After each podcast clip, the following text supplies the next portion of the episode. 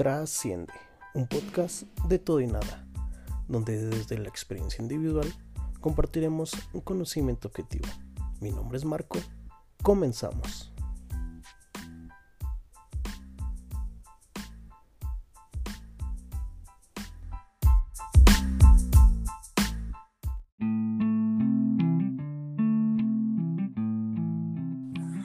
¿Qué tal? Bienvenidos a su podcast Trasciende, en este que será nuestro primer episodio, un podcast donde buscamos que a través de la experiencia personal lleguemos a compartir un conocimiento objetivo y con ello trascender en este plano terrenal.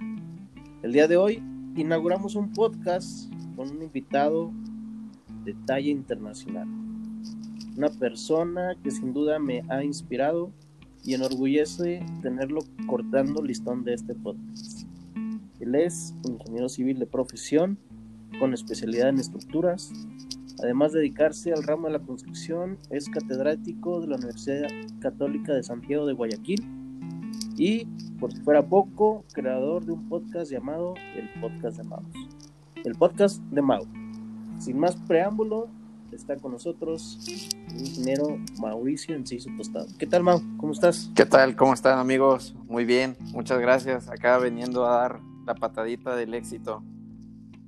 Eso es todo, esperemos que nos vaya bien. Sí, la neta yo espero, pues, o sea, ahorita se ha puesto quizá de moda hacer podcast, pero pues mira, tocando este tema de trascender, pues yo creo que fuera de lo que sea que trascienda a un millón de personas o a dos personas, yo creo que hacer un podcast es bien importante para expresar pues tus ideas, sobre todo ahora que estamos en pandemia, ¿no? Y pues esperemos que pues ahora sí que trascendamos. Sí, fíjate que este podcast nace de la necesidad de expresar, ¿eh? de expresar algo emocional. No soy bueno pintando, no soy bueno creando esculturas, cantando, mucho menos tocando un instrumento musical. Entonces le estoy dando por este lado del podcast. Esperemos de alguna u otra forma trascender en este sentido. Mau, pues bienvenidos a tu podcast. Me gustaría que me platicaras, además de lo que ya dije, ingeniero civil, catedrático, podquero. ¿Cómo es el día a día de Mauricio? ¿Cómo es el día de un mexicano por Ecuador?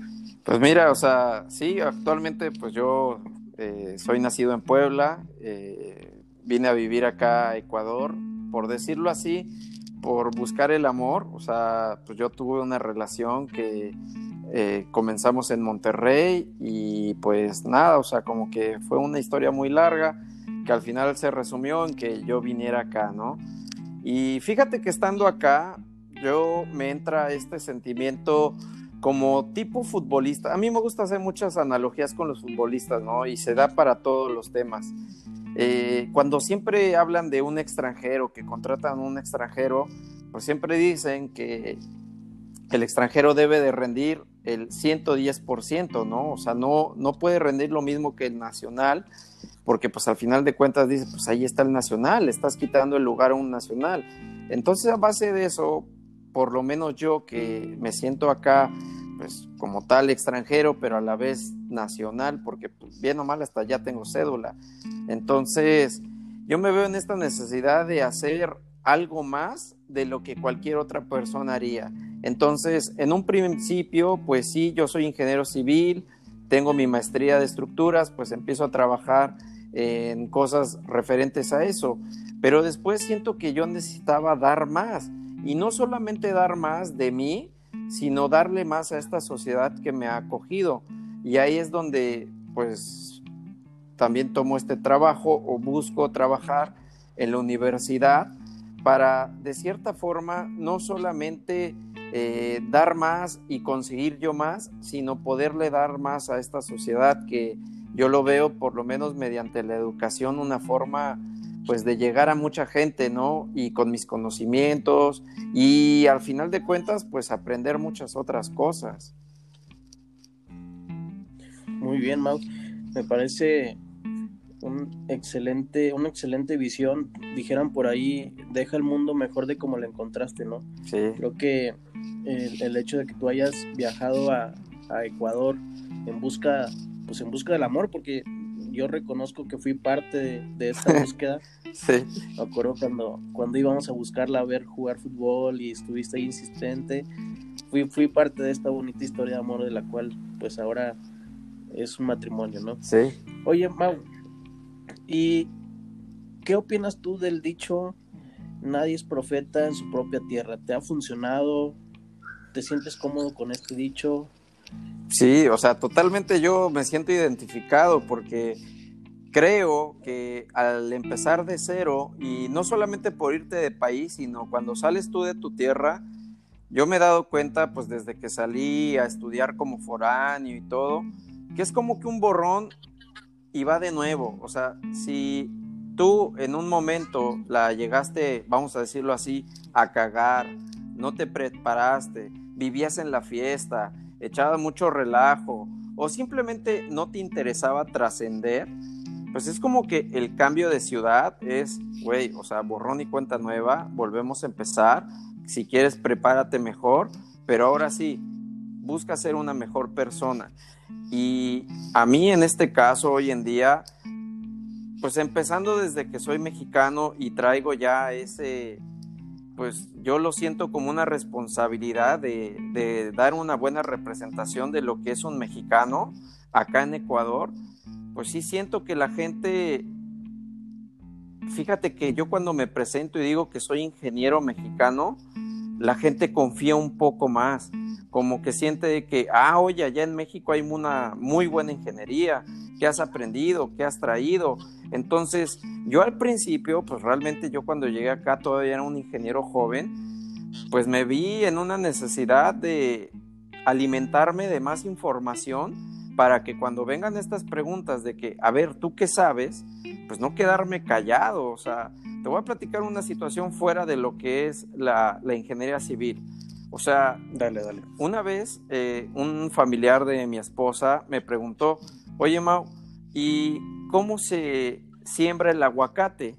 Y en ese momento yo dije, pues, güey, vete a saber, yo qué voy a saber cómo se siembra un aguacate, cabrón. Pero es como que no siento que debo de dar esa respuesta, porque al final de cuentas es, güey, o sea, este cabrón está confiando en que yo le dé una respuesta solo porque soy mexicano y no puedo decir, no, pues sabes qué, yo no lo sé. Me vi en la necesidad como que de en serio investigar. Y bueno, ahí quizá fue un golpe de suerte, porque curiosamente yo había vivido también en Michoacán, y como en Michoacán se da mucho el aguacate, pues sí me dio la, la curiosidad de estar investigando cómo se daba el aguacate, qué necesitaba el aguacate, y sí le, sí le supe explicar muy bien. Entonces él se quedó así como que, ah, no, qué chévere y todo, ¿no? Acá usan mucho la palabra chévere, entonces pues, se, me, se me ha pegado, ¿no? Y al final de cuentas, pues como que creo que esto me hizo darme cuenta que parte de buscar trascender en lo que tú quieras es tener una cultura general, no solo de lo que vas a querer tú trascender, que a veces terminas trascendiendo de otra cosa, ¿eh? O sea, yo quisiera trascender como ingeniero civil, pero probablemente el día de mañana trascienda más como, como mexicano, simplemente acá en el Ecuador, no lo sé, o como profesor, o sea, cuantas otras profesiones que pueda llegar a tener en la vida. Pero el punto es que siempre vas a tener que tener un buen maletín, que ese maletín no tiene cosas, tiene conocimientos, y entre más conocimiento tenga, pues más opciones vas a tener para sacar del maletín y defenderte en este, en este mundo. Así es, Mau, me parece interesante lo, que tú dices. Oye, Mau, y bueno, si no me equivoco, eres egresado del Tecnológico de Monterrey. Tu travesía para llegar a ser ingeniero civil, tú estudiaste en México, ¿es correcto? Sí, sí, en el TEC de Monterrey. Tanto la carrera como maestría hoy en día eres catedrático en la Universidad de, Santiago de Guayaquil, en Ecuador. Sí. ¿Crees que actualmente estás impactando de alguna u otra manera por quién es Mauricio o porque eres mexicano dando cátedra en otro país? Yo creo que es un poco la combinación, porque, a ver, tocando el tema de que yo fui egresado del TEC, o sea, ¿qué tiene que ver el Mauricio de hoy con que haya ido al TEC, Pues en un principio el TEC sí se encargó mucho de inculcarnos, o sea, todos los alumnos, como que su visión de ser líderes, como que tener una hipoteca social, que esa hipoteca social que se trataba de que tú tienes una deuda, y no es una deuda económica, sino una deuda con la sociedad, con tu trabajo, ¿qué le vas a repercutir a la sociedad? Pues como para, pues sí, para agradecerle o, devolverle todo lo que te ha dado, ¿no? Una especie como de evolución de tus impuestos, pero vuelvo a lo mismo, son impuestos económicos, es de, de lo que debes de dejar. Entonces, a raíz de esto, yo empiezo a dar clases, no solo por dar una clase, no solamente, a mí me gusta que en una clase yo no explico simplemente conocimiento, yo les digo a mis alumnos que todo esto es una formación integral. El semestre que van a estar conmigo, yo no les voy a estar dando cacería de que si te copias, de que si... Pues simplemente eh, no me gusta dar esa casa que se suele dar mucho a los alumnos buscando el error del alumno, ¿no? Sino más bien fomentando que él entienda por qué es mejor que no caiga en esta mala práctica. Y les pongo ejemplos de por qué la mala práctica con el tiempo te, pues tal cual forma profesionales que no le van a dejar nada a esta sociedad y no van a trascender. O sea, tu podcast es, creo que la base de una buena sociedad. Cualquier persona que quiera trascender debe de basarse en unos muy buenos valores. Y yo sé que muchos van a decir, oye, pues cuánto político corrupto hay que trasciende. Sí, pero trasciende para qué? Para bien. O sea, a mí no me gustaría ser recordado por ser el ratero de, del pueblo. O sea, no sé, no sé si me explico. Sí. sí de hecho, yo tengo una frase con la que eh, mi día a día se lleva a cabo que es vive para trascender y morir para ser recordado. Entonces, ahí es donde uno dice, ok, yo como tú dices, no, yo no quiero ser recordado como, un mal ingeniero, como alguien que estafó personas, sino a lo mejor ser recordado por algo positivo que impacte a la sociedad y sobre todo, y sobre todo a mis hijos, ¿no? Que, que el día que yo falte, pues a lo mejor mis hijos estén orgullosos de quién fue su padre y con esto pues ir creando una mejor sociedad, ¿no? Sí, como te decía, o sea, no importa si transciendes a, a dos personas, a mil personas o un millón. Realmente creo que lo importante es que estés claro de tus valores y que siempre estés en esta búsqueda de trascender. Así es. Oye, regresando un poquito a este tema de la ingeniería civil. Sí. ¿Cuál o cuáles han sido los proyectos, eh, ya sea ejecutivos o, o de ejecución de obra en los que te has visto involucrado y que han impactado en ti como persona? Bueno, en el 2019 yo terminé un proyecto que eran unas bases de, para almacenamiento de arroz. Acá el arroz es como en México la tortilla, entonces realmente era como que el meollo.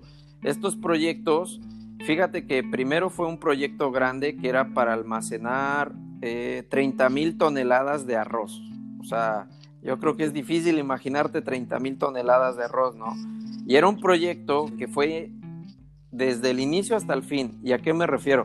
O sea, yo lo diseñé, yo lo construí y pues bueno, ya después yo lo entregué.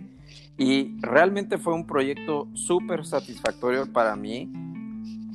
Y a raíz de ese buen trabajo, me vinieron otras ofertas de, construir, bueno, realmente diseñar y construir otras bases de silo. O sea, yo estuve como casi año y medio casi dos años. Hasta el día de hoy todavía estoy haciendo unas bases de silo de, de arroz, precisamente porque creo que hice un buen trabajo.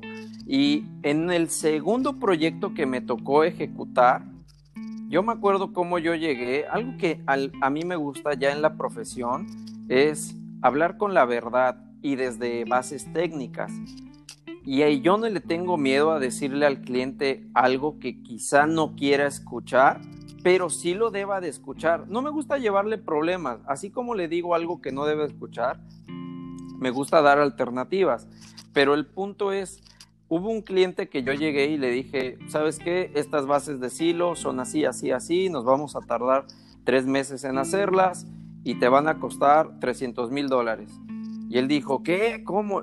O sea, la gente a veces, pues, sobre todo en las industrias, si es la industria de hacer alimento, la industria de hacer bloques, la industria, una industria que no tenga nada que ver con la construcción, pues realmente puede tener una idea de cuánto cuesta construir, pero no tiene el número exacto. Entonces, esta persona pensaba que se iba a gastar 70 mil dólares y vengo yo y le digo que se va a gastar 300 mil, él en su primera impresión sintió que lo estaba estafando, que, realmente yo le quería pues, robar.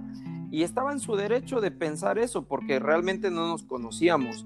Yo llegué a tocar puerta, o sea, como en este proyecto yo sabía que ya se iba a acabar y veía que había otras eh, fábricas o acá le llaman apiladoras de arroz, pues llegué a ofrecer todos estos servicios, ¿no? Entonces, cuando yo me lo gano, cuando yo empiezo a buscar una forma en la cual él confíe en mí, que bueno, fue un método que ya después lo seguí aplicando y en, ese, en esa instancia, pues el cliente confía en mí, sabe que tengo la experiencia, me dice, va, vamos adelante. En ese entonces él decía, vas a ver que el proyecto va a costar 70 mil. Y yo le dije, prepárate, porque no me quiero también quedar a medias en el proyecto y van a ser 300 mil. Él me dijo, sí, sí, está bien, yo tengo la plata, pero vas a ver que no sale eso. Total que empezamos y con el tiempo yo entregué una proyección de flujo de dinero porque a mí me interesa que el cliente sepa desde un principio cuánto capital y cuánto flujo de capital debe de tener pues para cumplir un proyecto, ¿no? Porque si no, pues uno no puede hablar de trascender si, no te, si te quedas a medio camino, es lo mismo con un proyecto, ¿no? Total que cuando ya íbamos casi terminando, en un día el dueño se me acerca y me dice, oye Mauricio, pues o sea, yo te quería dar las gracias porque fíjate que al principio yo no te creía, pero créeme que en este momento yo estoy totalmente agradecido contigo porque tú has sido súper honesto en esta industria del arroz que todo el mundo nos ve como millonarios, así me dijo. Es como que la gente piensa que yo tengo mucha plata y me quieren sacar hasta los calzones. O sea, todo el dinero que tengo, o sea, como que ellos llegan y se les hace fácil cobrar un cheque. Y a veces ellos no saben que yo tengo que batallar para que precisamente a mí también me paguen, que yo llegue a mes, a fin de mes con los gastos y todo este tema, ¿no? Me platicó del caso del que le vendió las máquinas, unas máquinas, que llegó un día y le dijo, te vendo esta máquina, cuesta 20 mil dólares. Entonces él dijo, baratísimo, la trajo, llegó la máquina y cuando llegó la máquina, ahí recién le dijo, oye, pero para que funcione esa máquina, tienes que comprar otra máquina de 80 mil dólares. Entonces pues ya lo tenía enclochado, dijo, bueno, trae la máquina de 80 mil dólares. Y cuando trajo la máquina de 80 mil dólares, Ahí recién le dijo, oye, pero también tienes que hacer una obra que te cuesta 100 mil dólares. Entonces, este tipo como que dijo, puta, o sea, me embarcaste, ya no te puedo decir que no porque ya estoy bien embarcado. Entonces, este tipo consiguió, si quieres, su objetivo de venderle un servicio y, y, unos productos, unas máquinas a este cliente. Pero ¿qué pierde? El día de mañana este señor se acabó primera y última vez. Y por lo menos en la industria del arroz acá, el círculo es bien cerrado. Este tipo lo quemó entre todos sus amigos y se le acabó el negocio. En cambio a mí no. A mí este tipo me dijo, no, sabes que él hizo un buen trabajo y de ahí fuimos, hicimos otros dos hilos con otra persona. Y después de ahí hicimos otros dos hilos con otra persona y el día de hoy estoy haciendo otros dos hilos con otra persona y pues quiera Dios y pues el año que venga eh, se siga el trabajo expandiendo, ¿no? O trascendiendo, si quieres escucharlo así. No, y vas a ver que sí, mira, yo he sido muy, muy creyente en este de que si tú actúas bien, pues las cosas te van a salir bien, ¿no? La, base de, de, los resultados es en cómo te prepares tú para ejecutarlos. Yo, se me hace muy interesante esto que tú platicas porque, bueno, veo que no es tan diferente el, ramo de la construcción en México, en Ecuador, en el sentido de lo difícil que es competir cuando tienes eh, tus valores por enfrente antes de tus intereses, ¿no? Porque muchas veces aquí en, este ramo de la construcción quieres construir y por con tal de ganar la obra, pues le dices al cliente que le va a costar 70 pesos cuando en realidad tú estás consciente de que te va a costar 100 pesos, pero lo vas a tener ya enclochado como tú dices y no se va a poder echar atrás. Si ya tiene el 70% de la inversión, pues no vas a, no vas a dejarla a medias, ¿no? es, es ese sentido de responsabilidad en donde a veces nos cuesta trabajo porque creen que somos malos ingenieros o que estamos haciendo las cosas mal simplemente por el hecho de, de que te cueste lo que te tenga que costar y ser correctos en, el camino de la construcción, ¿no? Sí. Y en este sentido, ¿tú cuáles crees que sean los aspectos que marcan diferencia entre la forma de construir en México y la forma de construir en Ecuador? Bueno, realmente yo, o sea, encuentro más bien puntos muy parecidos, pero una gran diferencia que veo en México y, que es mejor, pues es la planificación. Eh, realmente allá en México sí existe todavía una, una, si quieres verlo así, una actualización más a lo que son los programas como eh, el Primavera, que el Primavera ya es viejo, pero fíjate que acá muy pocas personas saben usar el Microsoft Project, que es un programa súper básico para hacer planificación de obra. Entonces, y desde la universidad, eh, la verdad, o sea, no, no es por quemar nadie, pero eh, eh, el profesor tal cual que da acá planificación tampoco es que es muy bueno. Entonces, sí me queda como que ese bichito que me he dado cuenta que algo acá falla. Y por ejemplo, algo que en México ya se hace casi como si fuera normal, que es este, esta, no voy a decir que es una tecnología, pero sí es un, un método que se le llama BIM, que es Building Information Modeling, que se trata sobre la obra, conceptualízala en 3D y ve todo lo que pase, obstrucciones de tuberías, ingenierías que chocan entre sí, muros que obstruyen eh, alguna puerta, toda esa planificación que tú puedes llegar a ahorrarte y no resolverla cuando estás en la construcción, sino cuando estás en la etapa de planeación. Acá cuando alguien pide eh, que hagan BIM, realmente nadie entiende como tal y por eso es un servicio que lo cobran carísimo. En México prácticamente ofrecer BIM ya es parte de tu servicio. O sea, no, no es, yo no lo veo como que un extra, un adicional. Eh, simplemente ya es parte de lo que estás ofreciendo. Yo creo que en parte la planeación es algo que en México se ve un poquito más. Acá hay veces proyectos grandes, ¿eh? proyectos así de 500 mil, un millón de dólares, de repente llegan, medio nos platican y al mes ya quieren los planos. O sea, nosotros eh, en la oficina donde yo trabajo estamos más que nada dedicados a la parte de planeación, hacemos ingeniería estructural. Entonces, eh, te voy a poner la comparativa ahora con Estados Unidos. En Estados Unidos un trabajo eh, típico de los que nosotros hacemos como para diseñar cualquier casa, cualquier edificio, a veces, sobre todo edificios, ¿no?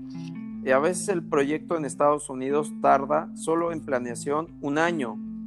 A nosotros nos dan a veces 20 días y a los 15 días o a los 10 días ya te están pidiendo de que les entregues avances. Entonces, es un proceso que se acorta demasiado y por eso puede conllevar algunos problemas que al final de cuentas el problema, ¿quién lo va a terminar absorbiendo realmente? Pues el cliente. Sí. Sí. Oye, Mau, platícanos un poquito acerca de, tu etapa como catedrático. ¿Cómo se dio este, tema de, ser maestro? Bueno, eh, el primer gusanito que a mí me dio por ser maestro es eh, cuando yo termino mi maestría, un profesor me hace la invitación para que yo dé clases en el TEC de Monterrey y era en el campus de Puebla. Me decía que les hacía falta eh, un profesor, entonces que si les podía echar la mano. Yo acepté porque la verdad yo tenía muchas ganas de trabajar en Puebla y pues esta fue una buena oportunidad. La verdad que la tomé, dije, bueno, a ver, vamos a ver cómo, cómo me va. Y me gustó mucho la experiencia, o sea, me gusta mucho la parte realmente la academia es el mundo de Walt Disney, o sea, todo es perfecto. Eh, me gusta ver cómo un profesor puede inspirar al alumno y hacerlo creer y quizás hasta convertirlo en una persona que va a lograr algo por la sociedad. A veces me decían de que, oye, ¿y no te da cosa que a veces tu alumno salga y tenga más proyectos que tú? Porque pues yo a la par de eso, pues todavía seguía haciendo proyectos chiquitos, ¿no? O sea, como que también, la verdad me consumía mucho el tiempo de ser profesor. Ahí sí era profesor de tiempo completo. Pero yo le decía, no, totalmente lo contrario. O sea, yo les enseño con la idea o el gusto de que quizá en el futuro nosotros podamos trabajar en conjunto. Pues no todos saben de todo, entonces cuando ellos se gradúen, y yo siempre he dicho que la ingeniería civil es muy eh, multifacética, así como yo soy ingeniero estructural, pues va a haber un ingeniero que se dedica a las instalaciones sanitarias, agua potable, a, hacer ingeniería de suelos, a la geotecnia, eh, mil cosas que todos vamos a tener que estar complementándonos y trabajando en un proyecto. Entonces, yo lo veo mucho así, como ser profesor, como parte de enseñarle a alguien conocimientos, mejorar su calidad de vida y promoverlo a que sea una mejor persona. Así es. Oye, Mau, mira, en este camino, digo, somos homólogos en, profesión, yo también soy ingeniero civil, y en este camino los mejores maestros, en, mi caso, que me especializo un poquito más en el tema de recibir, ser residente de obra, eh, yo he aprendido más un poquito por fuera que, que, lo que aprendí en, en, las aulas. Y algo que me ha funcionado mucho fue lo que le aprendí a un ingeniero que así tal cual me lo dijo, no puedes mandar si no sabes hacer las cosas. O sea, no puedes decirle cómo a un maestro albañil, a un ayudante, hacer las cosas si tú no estás consciente de cómo funcionan ni cómo se ejecutan. De esta manera, o en este sentido, a lo que voy es de qué manera influye Mauricio con sus alumnos, ya sea en lo académico o en nuestra curricular fuera de, la, de las aulas. Bueno, o sea, yo también estoy muy de acuerdo de que tú tienes que, por lo menos en concepto, poder explicarle a un maestro qué es lo que tiene que hacer, ¿no? Porque yo, eh, te lo juro, ya me ha tocado mil y una obras en la cual voy y el maestro es terco. El maestro te va a decir, es que yo ya lo he hecho así durante 10 años, 20 años, y así lo hacía mi abuelo que me enseñó a ser maestro, pero está mal también debes de tener la llegada y saberle explicar al maestro cómo es el deber ser de cómo hacer las cosas. Y para eso, pues efectivamente debes de saber hacerlas. Yo siempre les platico mucho una historia a mis alumnos. De una vez que yo era superintendente, pues también estuve en la parte de construcción, en la obra de la Supervía Rápida Poetas, allá en el DF. En esa obra nosotros estábamos a contratiempo, o sea, la típica de que en obra pública que el funcionario, en ese caso Marcelo Ebrard, jefe de gobierno, quería inaugurar la obra a como lugar antes de irse de campaña, que él en esa ocasión se fue eh, a hacer campaña para ver si, si era candidato por el, creo que entonces estaba en el PRD, por para ser presidente de México, que no quedó, pero bueno, o sea, igual pues no quita que... Buscó la precandidatura. Sí, buscó la precandidatura. Total que en, estos adelantos de obra nosotros, de por sí nosotros trabajábamos toda la semana, de lunes a domingo, teníamos triples turnos, o sea, trabajábamos las 24 horas. No necesariamente yo, pero a mí mi jefe me tenía una, un dicho que me decía, si tu obra trabaja 24 horas, 24 horas, entonces tú trabajas 24 horas. Entonces, pues puta, yo sé que suena muy explotador, pero yo sí me la creí y, me puse el chaleco, dije, órale, va, vamos a trabajar. Y cuando vino toda esta presión por terminar la obra, hubo un día en el cual ya me estaba llevando así tal cual la chingada, sí, tal cual. Yo estaba literal viendo la obra y en eso llegaron dos residentes Uno, el que iba a saliendo de turno y otro, el residente que iba a entrar de turno. Y me vieron y me dijeron, oye Mauricio, ¿qué pasa? Me dice, no, es que está cabrón, o sea, no vamos a llegar, nos hace falta poner una, teníamos que poner una malla en un terraplén, en un muro, y esa malla para que poderla poner había que poner unas estaquitas y literal no nos faltaban manos, los oficiales estaban por otros lados trabajando. Entonces, los ingenieros me dijeron, los residentes me dijeron, pues nos rifamos, pongámonos las líneas de vida y literal nos pusimos a hacer una especie de rapel, pusimos las estaquitas en el muro, pusimos la malla y con eso nos tardamos como 3, 4 horas y entre, entre nosotros literal hicimos ese trabajo y al otro día que ya estaba programado el hormigón, el concreto, llegó el concreto a las 8 de la mañana y sin ningún contratiempo pudo lanzar.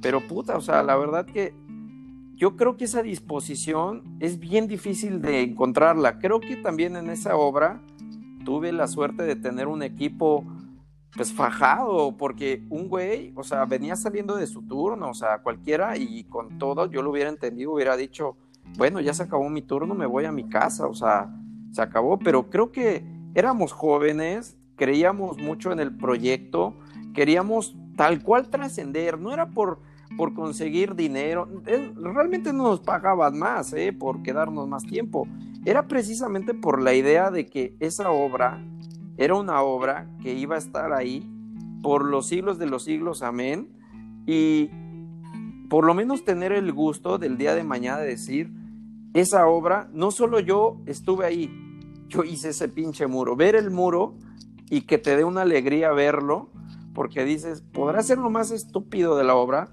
probablemente no era lo más difícil, pero puta, me sacó el sudor.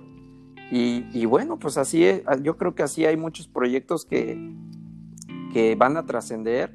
Eh, igual, te lo juro, yo veo pasar eh, ese complejo, el primero que hice de los hilos de arroz, es ahorita el centro de distribución más grande de, Ecuador en cuanto a almacenamiento de arroz. Es enorme.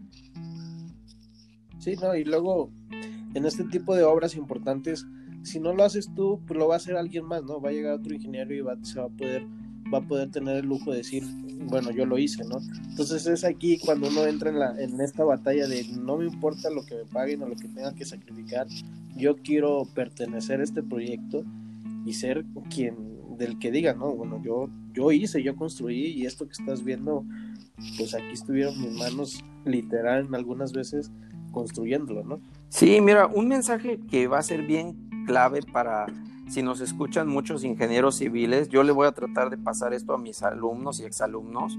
Yo les diría esto, a todos los que quieran estudiar, quizás no cualquiera, eh, o sea, más bien probablemente cualquier profesión, pero especialmente ingeniería civil, yo sé que las, los primeros años uno siempre quiere salir y tener el mejor sueldo, que tengas las mejores prestaciones, pero yo les diría, sacrifiquen eso, claro, que les paguen lo suficiente para que puedan vivir, pero busquen proyectos que trasciendan, porque en medida que tú generes un currículum con estos proyectos que realmente quedan para la sociedad, dígase edificios grandes, carreteras, puentes, obras magnas como tal, se van a llenar de una experiencia que el día de mañana les van a pagar probablemente más de lo que ustedes querían.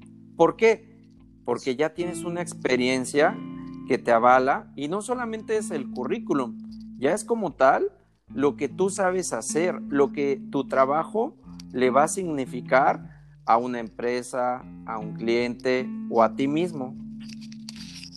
Sí, no, y sobre todo salir con la capacidad de tomar decisiones, ¿no? Porque en este ámbito de la ingeniería civil y más cuando va saliendo, pues realmente quien trae más el conocimiento, pues, y fresco, pues, hablo como recién egresado, es tu maestro albañil, ¿no? O sea, él, sabe cómo funcionan las cosas, y, y luego te ve recién egresado, tiernito, dice, pues de aquí soy, ¿no?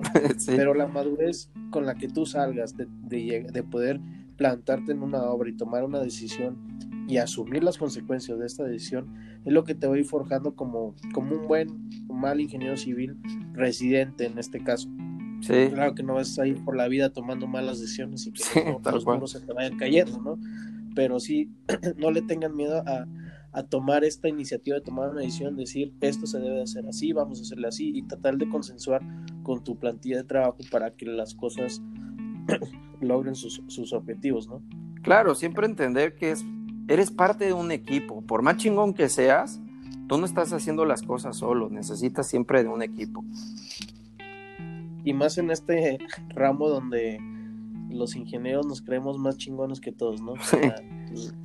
creo que esta sensibilidad de poder decir, ok, hoy no soy el más chingón, quiero ser el más chingón, te va a llevar un camino de tropiezos y de aprendizajes en el que debes de tener la suficiente madurez y sensibilidad y humildad de decir, creo que no tengo las respuestas adecuadas, vamos a ver o vamos a buscar opiniones y, no siempre sentirte el más chingón de, la obra.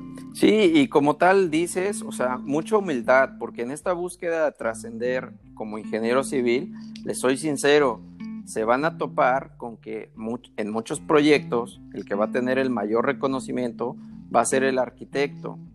La verdad, la verdad. Entonces, Duele porque probablemente el que más trabajo hizo fue el ingeniero, pero no pasa nada, raza. O sea, yo sí les digo que trascender no se trata de un reconocimiento, trascender es dejar tu trabajo bien hecho y el día de mañana créanme, créanme que alguien se los va a reconocer. Y alguien me decía yo a, a estos residentes que tuve en alguna ocasión, me decían de que no, es que nadie nos da las gracias, que me rifo, que no sé qué. Y yo le dije, mira, si estás esperando que alguien llegue y te dé las gracias por quedarte cinco horas más, una hora más, por un extra que hayas dado, probablemente no lo vas a, recibir. Pero el día de mañana que llegue tu cheque, piensa que eso es un pinche abrazo con un beso. O sea, sí, no esta producción está llena de satisfacciones personales, ¿no? Sí. Por ejemplo, en, mi último, en mi último obra, mi último proyecto, yo entregué la obra 10 días antes de lo pactado. Ya teniendo un calendario organizado, se entregó 10 días por ciertas estrategias que implementamos y la calidad de, también de trabajadores que tenía yo bajo mi cargo.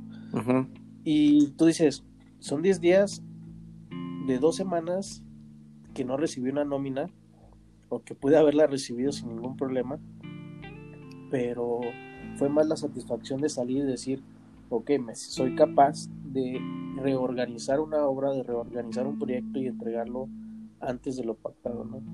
Sí. Había, hay por ahí un, una, en esta obra en la que participé del Museo Barroco de Puebla, se hizo un documental que se llama Sin Manual, en donde en realidad este documental se, le agradece a todo, todo el obrero que participó en este proyecto, ya que ni siquiera los ingenieros teníamos un manual de construcción para ejecutar esta tecnología de construcción a base de prefabricados, que era danesa. Entonces, se le hizo un homenaje al obrero.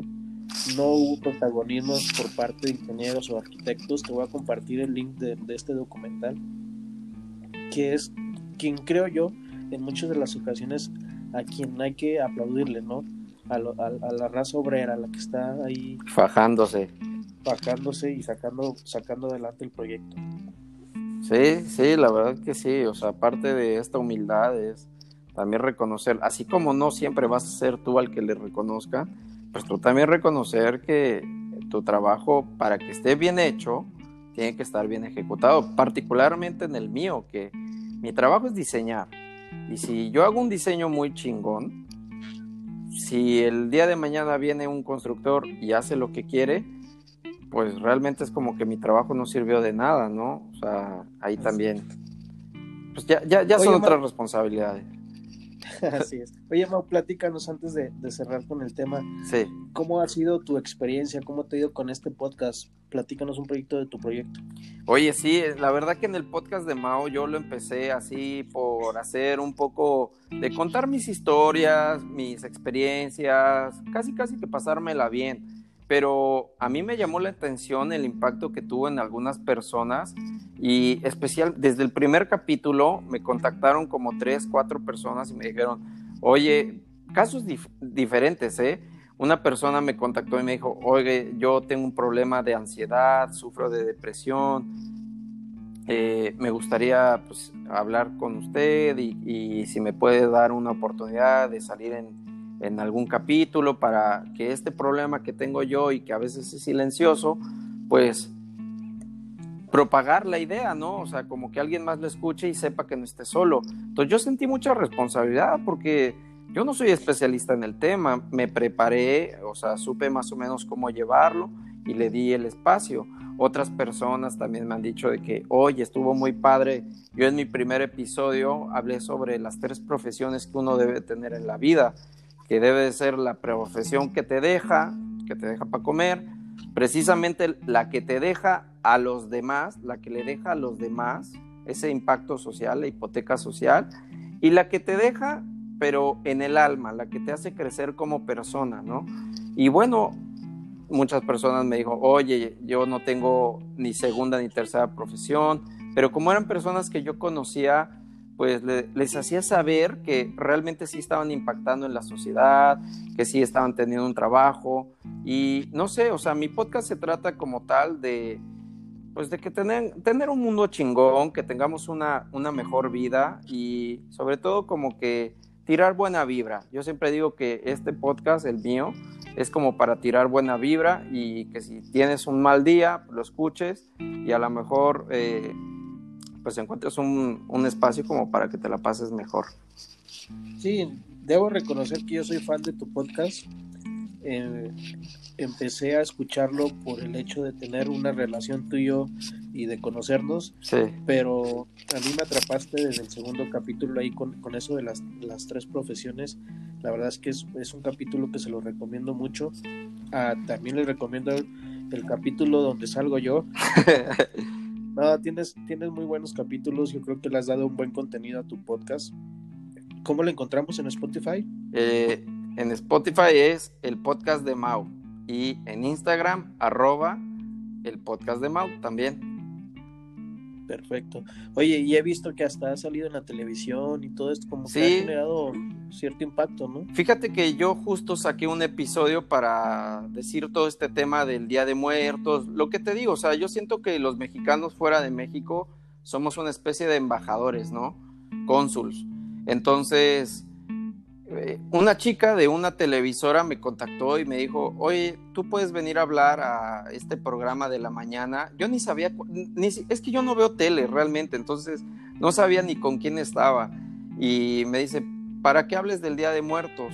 Lo mismo, yo no soy experto, pero bien o mal, o sea, en la escuela pues siempre hacemos los altares, te explican qué es cada cosa y me preparé un poquito mejor y fui a, televisión a hablar sobre esto. Y a mí cuando me presentan, o sea, sobre todo con la entrevistadora y todo, me dicen, ah, oye, eh, ella se llamaba, se llama Úrsula, me dice, oye Úrsula, él es el, el, el, experto en el Día de Muertos.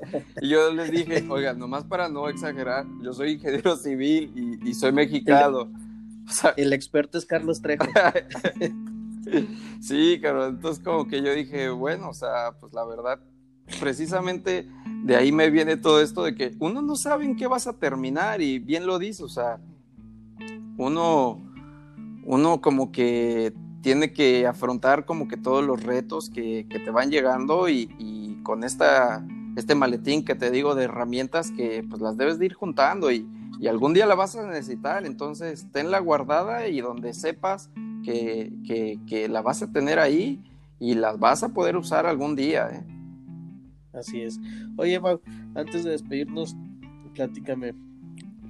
El día de mañana, que a lo mejor Mau ya no estén con nosotros en, este, en esta vida terrenal, ¿cómo, ¿cómo te gustaría ser recordado? ¿Cómo, ¿Cómo le gustaría a Mauricio ser recordado? ¿Cómo es que trascendió Mauricio en este mundo?